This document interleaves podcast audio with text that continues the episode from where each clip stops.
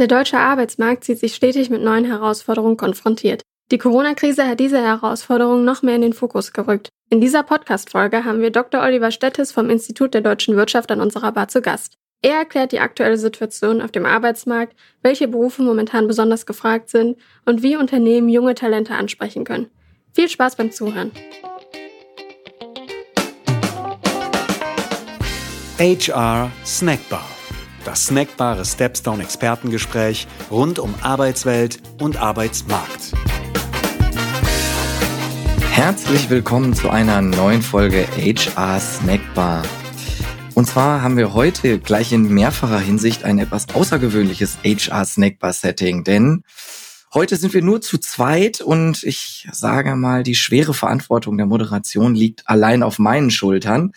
Dass das aber trotzdem eine ganz großartige Folge wird, daran habe ich gar keinen Zweifel, denn mein heutiger Gast hat nicht nur einen ganz ausgezeichneten Biergeschmack und freut sich gerade hier an meiner virtuellen Seite über ein frisch gezapftes Leffe Blond, äh, von dem ich glaube ich auch eins nehme. Ich zeige das dem Barkeeper mal sondern er ist auch ein absoluter Medienprofi. War schon im TV in verschiedenen Podcasts. Es gibt zahlreiche YouTube-Videos von dir. Ich begrüße Dr. Oliver Stettes, Leiter des Kompetenzfeldes Arbeitsmarkt und Arbeitswelt beim Institut der deutschen Wirtschaft in Köln. Oliver, schön, dass du da bist. Wir schaffen das auch zu zweit heute, oder? Das schaffen wir zu zweit und schön, dass ich bei dir sein darf, Tobias. Und ja, Prost sage ich dazu nur, ne? Ja, Prost.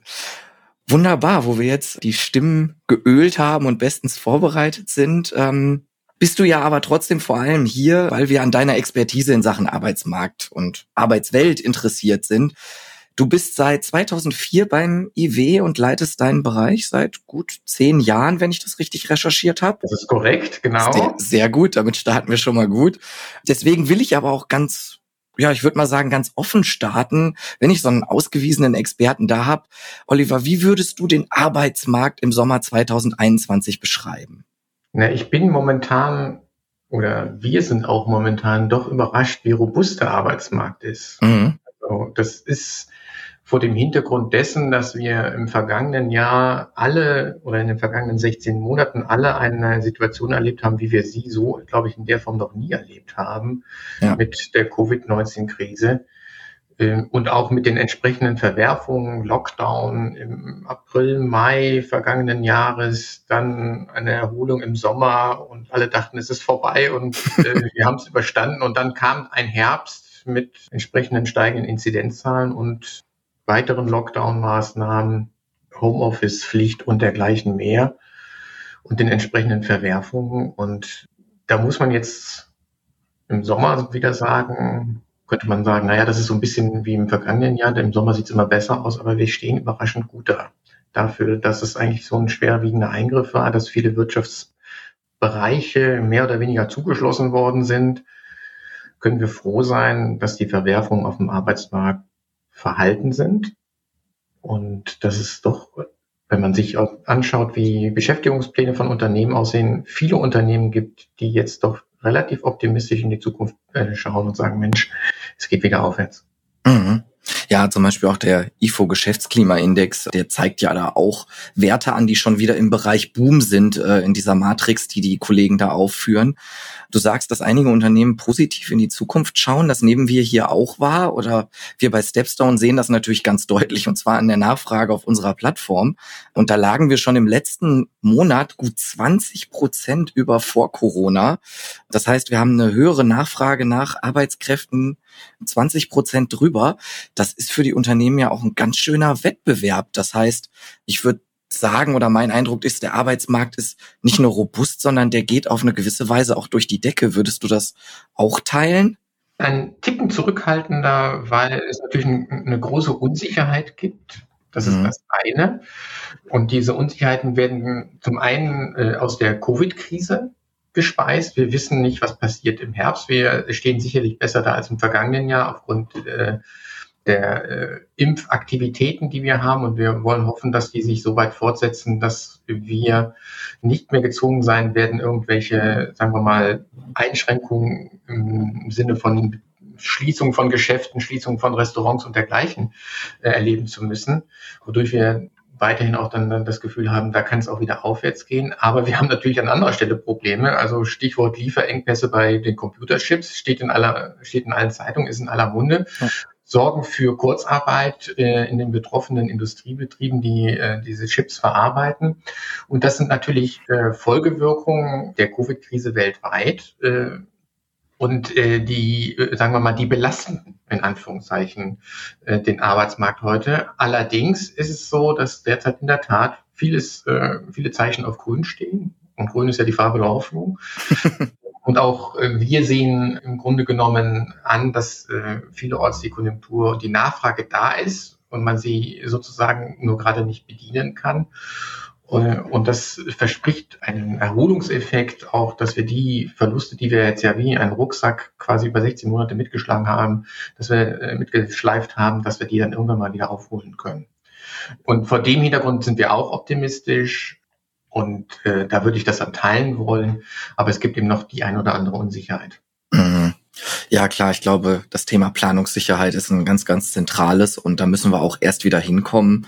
Umso überraschender, also für mich finde ich auch, dass, dass wir schon in Anführungsstrichen so weit sind. Du hast es angesprochen, wir können die Nachfrage in einigen Berufen, in einigen Bereichen noch nicht 100 Prozent bedienen. Aktuell ist ja auch ganz klar, die Menschen wachsen nicht so schnell nach. Im letzten Jahr waren vor allem Gesundheitsberufe, Logistikberufe, zum Beispiel auch im Lager, Fahrerinnen und Fahrer, ne? IT-Experten natürlich auch für die digitalen Geschäftsmodelle, die ganz besonders stark nachgefragt waren. Das war gefragt und aktuell, ich glaube, sichtbarer geht's kaum. Sucht die ganze Hotellerie, die ganze Gastrobranche händeringend nach neuen Mitarbeiterinnen und Mitarbeitern. Wie schaut ihr auf diese Trends oder wie würdest du das interpretieren? Welche Berufe sind besonders gefragt? Wie entwickelt sich das?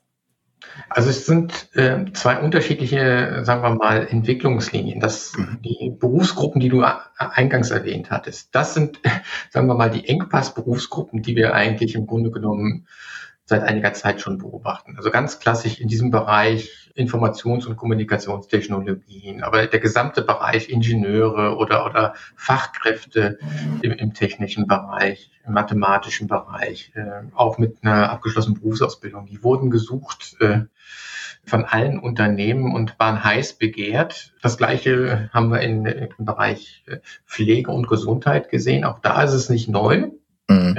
Dass wir äh, händeringend Fachkräfte suchen. Nicht umsonst gab es Aktivitäten, zum Beispiel in der Gesundheits- und Pflegebranche, Personen zu motivieren, nach Deutschland zu kommen, um hier ihre äh, Tätigkeit als Pflegekraft auszuüben. Und zwar egal, ob es jetzt in, in, zum Beispiel in einem Pflegeheim ist oder in, in den Krankenhäusern. Gleiches gilt für Ärzte und ähm, das haben wir sowieso schon gesehen. Und Logistik war auch ein teilweise die gesamte Wirtschaft äh, darauf angewiesen ist, dass ähm, Güter sozusagen schnell, auch Zwischengüter schnell zwischen den sozusagen den Herstellern und denjenigen, die, die diese Güter verwenden, sozusagen die schnell zu transportieren. Da brauche ich Leute in der Logistik. Das gilt für die Organisation gleichermaßen wie für den Transport. Mhm.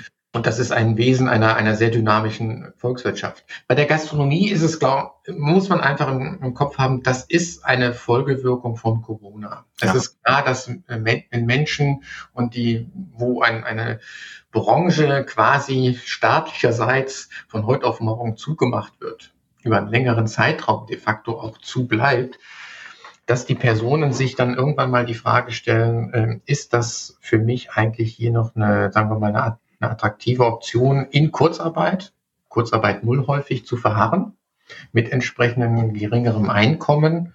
Man muss natürlich in der Gastronomie wissen, dass äh, äh, das reguläre Gehalt nur ein Teil des Einkommens ausmacht. Das Trinkgeld spielt eine große Rolle, wird bei Kurzarbeitergeld natürlich nicht äh, berücksichtigt, logischerweise.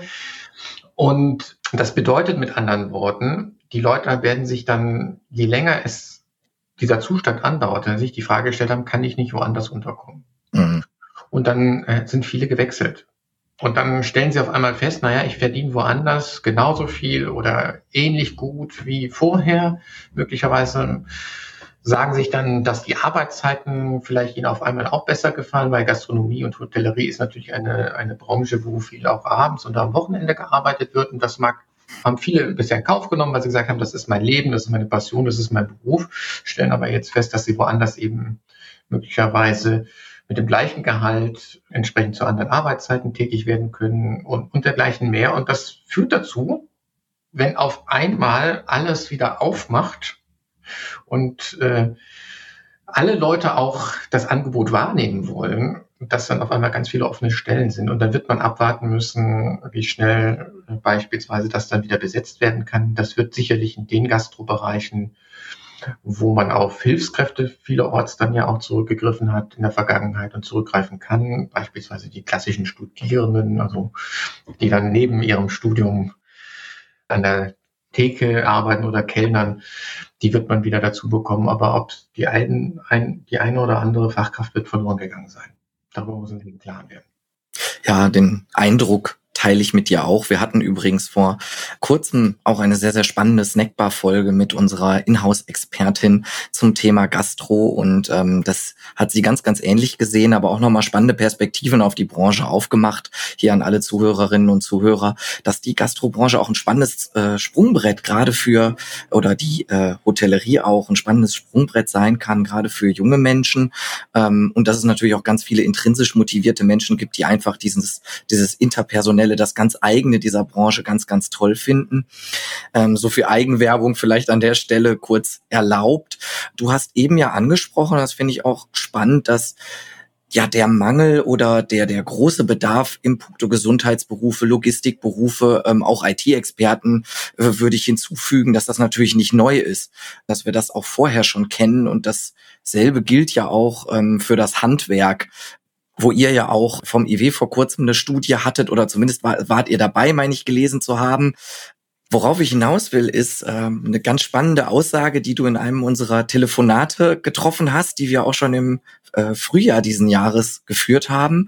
Und zwar hattest du damals gesagt, momentan würdest du dem einen oder anderen durchaus raten, auch ins Handwerk zu gehen, zum Beispiel jetzt Installateur zu werden. Das lese ich jetzt mal ganz frei so, dass du davon ausgehst, dass der große Bedarf in den, ich nenne es mal klassischen Blue-Color-Berufen auf jeden Fall so hoch bleibt. Also dass die Berufsausbildung eine, weiterhin eine sehr gute Perspektive ist auf der einen Seite und auf der anderen Seite, dass Unternehmen hier definitiv was tun müssen, um die Menschen zu bekommen, da der Wettbewerb nicht kleiner wird. Kannst du das nochmal erläutern? Habe ich das richtig zusammengefasst?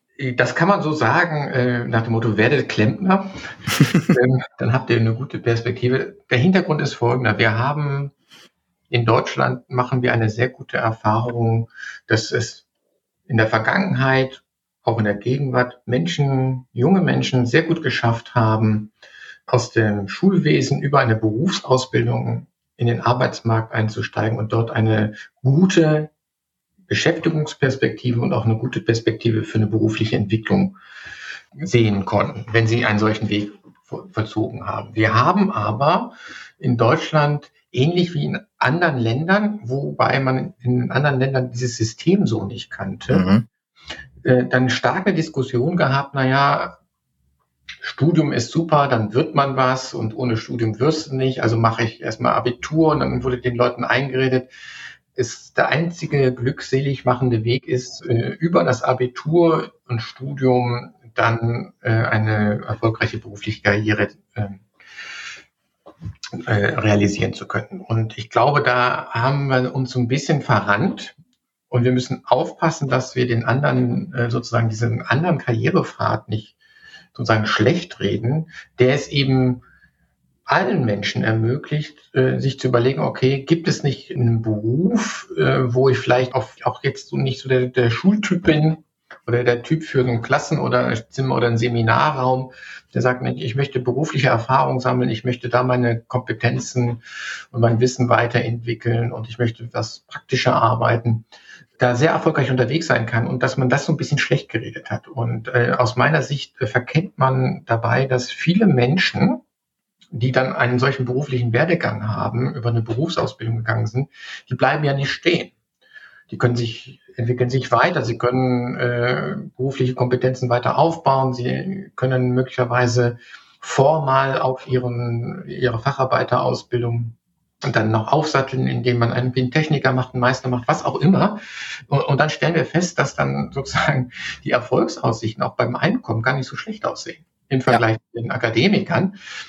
Und äh, daran sieht man, dass es äh, eher darauf ankommt, sich die Frage zu stellen, was ist eigentlich mein Interesse, wo sind meine Neigungen, in welchem beruflichen Feld und so und sich dann anzuschauen, okay, welcher Werdegang ist denn für mich vielversprechend? Und dann kann es wirklich vielversprechend sein, für mich zu sagen, okay, ich mache ein Abitur, weil es mir alles Mögliche erstmal äh, sozusagen freilässt, wohin ich gehen möchte und entscheide mich dann für eine Berufsausbildung. Die kann ja sogar theoretisch kombiniert sein mit dem Studium im Rahmen eines dualen Studienganges, aber kann auch ohne sein und dann entscheide ich mich später mal. Und das ist der große Vorteil ist, man hat eine solide berufliche Ausbildung, von der man starten kann.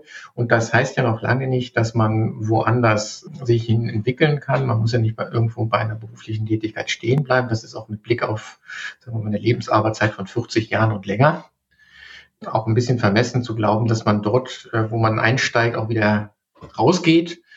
Das wird sich verändern. Und äh, viele Berufe, denen man nachsagt, die hätten keine Perspektive, weil sie möglicherweise durch Maschinen oder dergleichen ersetzt werden könnten. Da gibt es so die eine oder andere Prognose.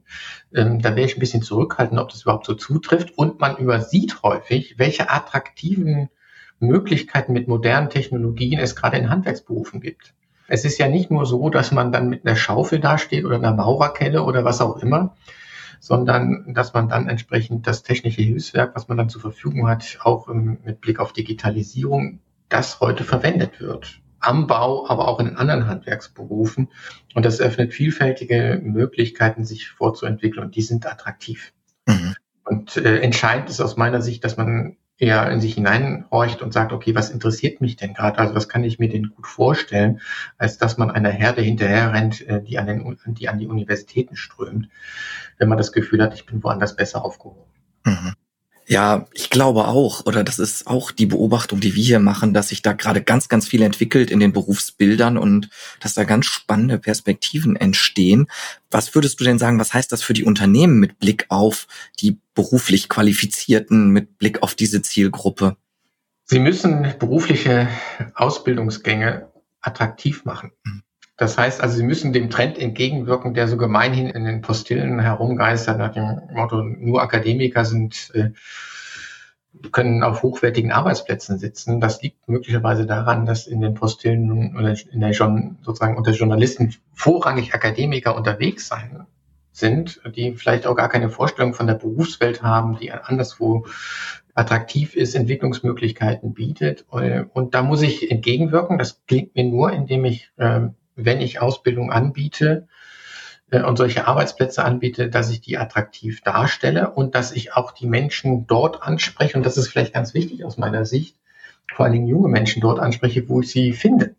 Also da ist vielleicht der Gang über die Arbeitsagenturen und dass ich dort möglicherweise meinen Bedarf an Auszubildenden anmelde oder der Gang über äh, Stellenanzeigen in der örtlichen regionalen Zeitung nicht unbedingt der geeignete Weg, sondern da muss ich dorthin gehen, wo die Leute sind. Das kann die Schulen sein, indem ich das dort vor Ort genau präsentiere. Das passiert auch, dass man Ausbildungsgänge an den Schulen sozusagen plastisch vorführt. Warum, was macht man da? Die wenigsten wissen wahrscheinlich, was in, den, in der Vielzahl von Berufen alles an, an Aufgaben anfällt und was, wie man sich dort entsprechend weiterentwickeln kann. Das ist das eine. Und ich muss natürlich dorthin gehen in die sozialen Medien und die Leute dort ansprechen, wo die jungen Menschen sich aufhalten. Und am besten ist natürlich, das ist sozusagen etwas, was wir mal kennengelernt haben und ich war total begeistert davon äh, im Rahmen eines Projektes, was wir mal begleiten durften. Da haben dann die Auszubildenden eines kleineren metallverarbeitenden Betriebes einen Werbefilm gedreht für andere potenziell Ausbildungsinteressierte. Und das war einfach die Sprache so, die haben das so gemacht, ähm, dass es äh, die Zielgruppe ansprach, äh, wo man selber vielleicht gedacht hätte, na ja, okay, mich juckt es nicht, aber gut, ich bin jetzt auch ähm, in einem Alter, wo ich vielleicht nicht mehr unbedingt eine Ausbildung zu einem Feinzerspannungsmechaniker oder Megatroniker anstrebe. Nee, ich glaube, da hast du ja auch einen, blickst auf einen sehr erfolgreichen Weg zurück und das ist wahrscheinlich nicht mehr nötig, hier umzuschulen, auch wenn wir das die. Das weiß ich nicht. Also das war, ich, ich habe ja noch einige Jährchen und wer weiß, was passiert, aber das, das ist ja etwas, wenn man sich überlegt, wenn man noch vielleicht 20 Arbeitsjahre vor sich hat, ähm, selbst wenn man eine, eine ähnliche Zeit schon hinter sich hat, dass man dann sagt, okay, 20 Jahre ist sehr lang und dann lohnt es sich vielleicht, wenn sich keine andere Möglichkeit eröffnet oder wenn man sagt, nee, ich möchte mir auch wirklich mal was Neues machen, warum nicht sich mit einer neuen Ausbildung beschäftigen, weil dann ist man nach drei Ausbildungsjahren 17 Jahre nochmal im Beruf tätig. Ja, ich finde, du sagst da ganz, ganz viele wichtige Sachen, denen ich total zustimmen kann. Das ist zum einen dieses, und das beobachten wir auch in unseren Studien, in unseren Befragungen, flexibel bleiben, dass die Menschen auch bereit sind, auch nochmal ihre Profession zu wechseln. Übrigens ein Trend, den wir so ein bisschen durch die Corona-Krise verstärkt gesehen haben, dass die Menschen äh, verstärkt auch auf Quereinstiegsjobs schauen, natürlich auch ein Stück weit aus der Not geboren, aber dass die Menschen auch bereit sind, die Branche zu wechseln und da eben über den Tellerrand hinausschauen. Und ich glaube, das ist auch definitiv die Zukunft. Und genau auch das, was du eben angesprochen hast. Ähm, modernes, authentisches, ehrliches Employer Branding, wie wir es jetzt sagen, das sich aber eben nicht in Floskeln erschöpft, sondern das wirklich ehrlich ist, das einen guten Einblick gewährt und natürlich auch, dass du zeitgemäß bist in Sachen Bewerbung und vor allem digitales Bewerben, wo wir ja auch unterwegs sind. Ja, da muss man einfach am Puls der Zeit sein. Die jungen Menschen sind mit ihren Smartphones unterwegs, da musst du sein. Wenn wir schon da sind, wo wir gerade sind, aber auch ein bisschen mit, wollen wir auch einen Blick in die Zukunft werfen. Ich weiß, da bist du immer ein bisschen vorsichtig, aber was die Szenarienentwicklung angeht, seid ihr beim IW ja absolute Experten. So habt ihr ja zum Beispiel gezeigt, dass bis 2040 die Erwerbsbevölkerung bis zu 12 Prozent zurückgehen könnte in einem negativen oder sehr kritischen Szenario. Und das sind Millionen Menschen, die dann für den Arbeitsmarkt verloren gehen. Was hieße das für so einen Arbeitsmarkt? Ist das dann überhaupt noch vergleichbar mit dem, was wir aktuell sehen? Ja, ich, erstmal stimme ich dir zu, dass sozusagen ähm, ich sehr vorsichtig bin bei Blicken in die Glaskugel. Das Schöne, das absolut Schöne an der demografischen Entwicklung ist, sie ist so unfassbar träge. Das heißt, Entwicklungen, die wir in solchen Szenarien dann berücksichtigen können, die haben zwar eine Unsicherheit, je nachdem, welches Szenario man sich anschaut, aber die, der Grundtenor dass wir tendenziell eher weniger werden und vor allen Dingen, und das ist das Entscheidende, dass wir in der Gesamtbevölkerung altern und damit sich das Verhältnis derjenigen, die im Arbeitsleben Arbeitsleben aktiv stehen und denjenigen, die beispielsweise äh, sich im Ruhestand äh, befinden, dass sich das verschlechtern wird. Das können wir relativ mit einer relativ großen Sicherheit sagen. Das ist die große Herausforderung einen Arbeitsmarkt vorzufinden, der möglicherweise nicht nur in der, in, im Ausmaß, was die Anzahl der Leute angeht, aber vor allen Dingen in der Struktur völlig anders aussieht. Und das sind zwei Herausforderungen, die gerade, das kommt zusammen mit einer anderen Herausforderung, die wir in der Form so nicht in der Vergangenheit gemeinsam beobachten konnten. Also ich möchte, ich sage dann immer so ein bisschen flapsig, der demografische Wandel trifft auf den digitalen Wandel oder man könnte sagen auf den Strukturwandel, wenn man an Dekarbonisierung und dergleichen denkt, der zu Veränderungsprozessen führen wird in den Betrieben, in den Unternehmen, die sich überlegen müssen, ist das Geschäftsmodell, so wie ich das heute aufgestellt habe, ist es noch das Richtige und was heißt es dann, wenn ich das anpasse oder ist die Art und Weise, wie ich die Arbeit organisiere, wie Aufgaben organisiert sind, welche Tätigkeiten dort äh, ausgeübt werden, was verändert sich dort. Das ist zwar etwas, was man schon immer erlebt hat, aber es ist zum ersten Mal, und darüber müssen sich die meisten Unternehmen erst nochmal bewusst werden, dass sie diesen Wandel mit den alternden Belegschaften machen müssen. Und das ist was völlig anderes als ein bisschen flapsig. Die Strategie früher war ja Dekaden, wo man gesagt hat, na ja, ich versuche, die Älteren gar nicht mehr mit diesem Wandel zu belästigen, also, äh, sorge irgendwie dafür, das zu organisieren, dass das keine sozialen Verwerfungen hat, äh, vielleicht gemeinsam mit dem Staat. Und dann werde ich mir die jungen Leute holen, die dann das Neue können, die dann bereit sind, sich auf das Neue einzulassen. Äh, und dann wuppt das schon, der Wandel. Das wird nicht gehen.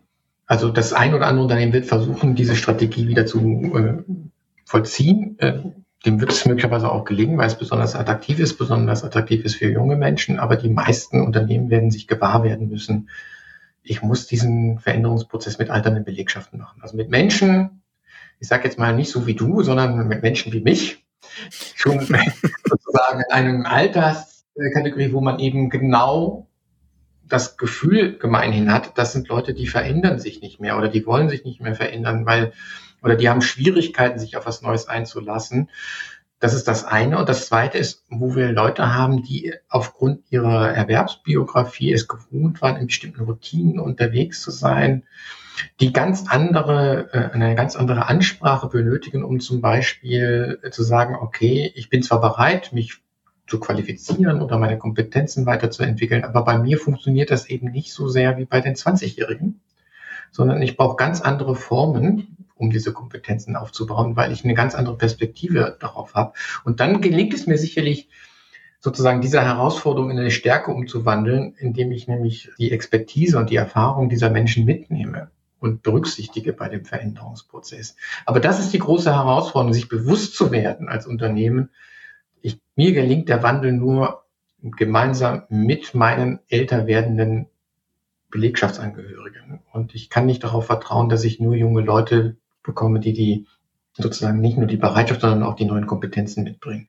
Und das ist eine große Herausforderung. Und das entscheidet am Ende des Tages auch, äh, wie erfolgreich ein solcher Transformationsprozess in Deutschland äh, abläuft. Und am Ende des Tages entscheidet er auch darüber, wie wettbewerbsfähig Unternehmen sind, wie viele Arbeitsplätze wir in Deutschland in Zukunft haben und ob sozusagen das Verhältnis, das sich ja ohnehin verschlechtert zwischen denjenigen, die aktiv im Erwerbsleben stehen und denjenigen, die sozusagen im Ruhestand sich bewegen, dass sich das nicht noch weiter verschlechtert. Und vielleicht auch eine andere Ansprache, oder? Und andere Strategien. Ich glaube, das hattest du ohnehin mit drin, wenn du über die Älteren gesprochen hast, weil was wir ganz stark sehen oder oft auch gespiegelt bekommen von unseren Nutzerinnen und Nutzern ist, dass viele Ältere auch sehr bereit sind, sich weiterzubilden, ein Interesse daran haben, auch nochmal was Neues kennenzulernen, sich auf was Neues einzulassen, aber das dann häufig zu so einer self-fulfilling prophecy wird, dass die Unternehmen vor allem auf die Jüngeren schauen, weil die vielleicht sagen oder es vielleicht im Denken das Vorurteil mit drin haben, ah, die Älteren, die sind nicht so veränderungsbereit oder das lohnt sich vielleicht auch gar nicht mehr, da jetzt viel in die Mitarbeiterin, den Mitarbeiter zu investieren, obwohl die aber ganz viel mitbringen, auch eben was Erfahrungen angeht. Dieser Challenge müssen wir uns auf eine neue Weise stellen und haben die richtigen Antworten bis jetzt noch nicht gefunden. Wie siehst du das? Ja, ob es eine richtige, ob es die richtige Antwort gibt, da, da würde ich mal ein Fragezeichen dran setzen, sondern jedes Unternehmen muss für sich die richtigen Antworten finden. Und es gibt zwei Aspekte, die man, glaube ich, in der Tat im Auge behalten sollte. Der erste Aspekt betrifft, die Älteren gibt es nicht. Und das ist, glaube ich, etwas, worüber man sich bewusst werden muss, dass die Heterogenität, also die Unterschiede in älteren bei Leuten, die länger schon im Berufsleben sind, bei Leuten, die vor allen Dingen länger schon im eigenen Betrieb sind, dass da die Unterschiede deutlich größer sein werden als bei den Jüngeren. Und das hat damit zu tun, dass die Leute einfach eine längere Erwerbsbiografie gehabt, hinter sich haben, Erfahrungen gesammelt haben und entsprechend sich in unterschiedliche Richtungen entwickelt haben. Und da muss es mir gelingen als Unternehmen herauszufinden, welche Ansprache braucht denn die Einzelne der Einzelne. Da kann es sein, dass ich Personen habe, die brauchen sozusagen einen größeren Anschubs, um sich wirklich bewegen zu wollen. Und bei anderen muss ich eher die Frage stellen, was brauchen die eigentlich, dass ich sie vernünftig befähigen kann? Also wo ist die geeignete Qualifizierungsform? Ist es wirklich der formale Weiterbildungsgang den ich da mache? Oder reicht es dort, dass ich dort der Person einfach eine andere Person an die Seite stelle, die ihr zeigt, wie sie sozusagen mit neuem Wissen, neuen Kompetenzen arbeiten kann und die, sie integriert das sofort. Und das ist auch etwas, was ich berücksichtigen muss. Wir haben das gerade im Bereich von Personen, die, sagen wir mal, lange aus formalen Bildungsstrukturen heraus waren, man spricht dann häufig von Lernentwöhnung und dergleichen. die schreckt man eher ab, wenn man ihnen sagt, willst du nicht eine Qualifizierungsmaßnahme machen? Wenn man ihnen aber sagt, möchtest du nicht irgendwie lernen, die Maschine zu bedienen? die neue Maschine. Und ich helfe dir dabei, ich gebe dir entsprechende Unterstützungsmöglichkeiten über Tutorials, das kann, da kann man ja auch digitale Technologien nutzen dann wird die Person auf einmal sagen, hey, super. Und wenn man ihr sagt, Mensch, guck mal, du kriegst ein Tablet an der Hand, damit kannst du es super machen, dann wird sie vielleicht erfahren, ich kriege ein Tablet als Maschinenbedienerin oder Maschinenbediener. Das haben doch uns sonst nur die Chefs. Dann fühlt man sich direkt aufgewertet. Das ist eine ganz andere Ansprache. Das ist das eine. Das zweite ist, und das ist, glaube ich, eine Herausforderung, Unternehmen müssen sich ein bisschen überprüfen, wie sehen eigentlich bei mir oder haben in der Vergangenheit Maßnahmen ausgesehen, um Personal zu binden, an mich als Unternehmen, mich, was hat mich attraktiv gemacht? Und wir erleben es, dass viele Unternehmen natürlich weiterhin, und das ist nicht insgesamt nichts Schlechtes, sondern das ist eigentlich etwas, was, was sehr geschickt ist, sich zu überlegen, okay, Bei mir gibt es vielleicht so etwas wie eine implizite Abmachung, dass wer sich in jungen Jahren anstrengt, wird sozusagen damit belohnt, dass man aufsteigt, dass man später mal besser verdient, in, in Positionen kommt. Und das brauchen wir auch nicht festlegen, sondern das ist einfach praktisch Usus bei uns im Unternehmen. Und das bedeutet natürlich in dem Moment, dass wenn ich auf einmal Veränderungen habe, dass äh, sozusagen der Status, den Menschen erworben haben, dass der sozusagen in Frage gestellt wird. Und damit muss ich umgehen und mir die Frage stellen, wie soll denn das in Zukunft aussehen? Also wie gelingt es mir, diese Menschen dann trotzdem mitzunehmen und sozusagen auch vielleicht für das Zurücktreten, sozusagen was die berufliche Entwicklung angeht, äh, zu kompensieren, sie dafür zu motivieren. Und das sind Dinge, die ich im Kopf haben muss. Und das muss jedes Unternehmen für sich selber prüfen. Wie sieht denn das bei mir aus? Also wie haben sich bei, wie sehen bei mir im Haus zum Beispiel die Karrierepfade aus? Das Gute ist ja, dass du hier quasi mit unserem Podcast dich genau an diese Unternehmen richtest und die dir hoffentlich auch genau zuhören, unsere Zuhörerinnen und Zuhörer, die ja in entscheidender Position sind bei dem ein oder anderen Unternehmen leider vergeht die Zeit in unserer Snackbar irgendwie immer besonders schnell. Also ich glaube, wir sollten mal untersuchen, ob wir hier irgendwie in einer physikalischen Anomalie leben oder ähnliches. Jedenfalls winkt der Barkeeper schon wieder ganz verzweifelt und will, glaube ich, zumachen, wo wir beim Thema äh, unregelmäßige Arbeitszeiten von Barkeepern sind in der Gastro. Da tragen wir, glaube ich, auch unser Stück hierzu bei. Jetzt hast du aber gerade noch einen super spannenden Punkt angesprochen. Deswegen würde ich gerne dir noch eine Frage stellen, verbunden mit der Herausforderung, dich zu einer möglichst kurzen Antwort aufzufordern. Und zwar, ähm, unser CEO Sebastian Detmers schaut auch immer sehr, sehr gerne in die Zukunft oder ja, äußert sich da etwas visionärer. Deshalb ist er vermutlich auch CEO und einige Schritte weiter als zum Beispiel ich. Aber das passte nämlich ganz gut dazu. Der hat in einem Interview mit der Süddeutschen vor kurzem gesagt, Menschen und Unternehmen müssen einfach leichter zueinander finden. Zum einen dann sagt er auch, Unternehmen, Kultur, die Kollegen, die müssen zueinander passen, aber was er vor allem meint, ist, alles muss schneller gehen.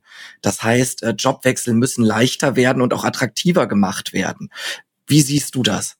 Naja, ob ich einen Jobwechsel als attraktiver empfinde, das hängt ja davon ab, welche Perspektiven mir durch den Wechsel sich eröffnen. Das heißt, grundsätzlich ist es so, dass es Aufgabe der Unternehmen ist, sich so aufzustellen, den Leuten klarzumachen, was biete ich an als Unternehmen und damit ziehe ich die Personen an, die das als attraktiv empfinden. Und äh, dann werden die Leute, die äh, sagen, ich, ich möchte flexible Arbeitszeiten haben oder möchte lieber feste Arbeitszeiten haben, die werden sich diese Unternehmen schon so suchen, äh, wie das ihren Präferenzen entspricht. Das muss auch nicht ein Stein gemeißelt sein, das hängt ja von den privaten Umständen ab. Darum mache ich mir ehrlich gesagt weniger Sorgen. Weil das ist auch originäre Aufgabe von den zuhörenden Unternehmen, dafür Sorge zu tragen, sich so darzustellen, dass es die Leute bekommt, die es aus seiner Sicht haben möchte. Was viel schneller und was viel wichtiger ist, was machen wir mit den Leuten, die ungewollt ihren Arbeitsplatz verlieren?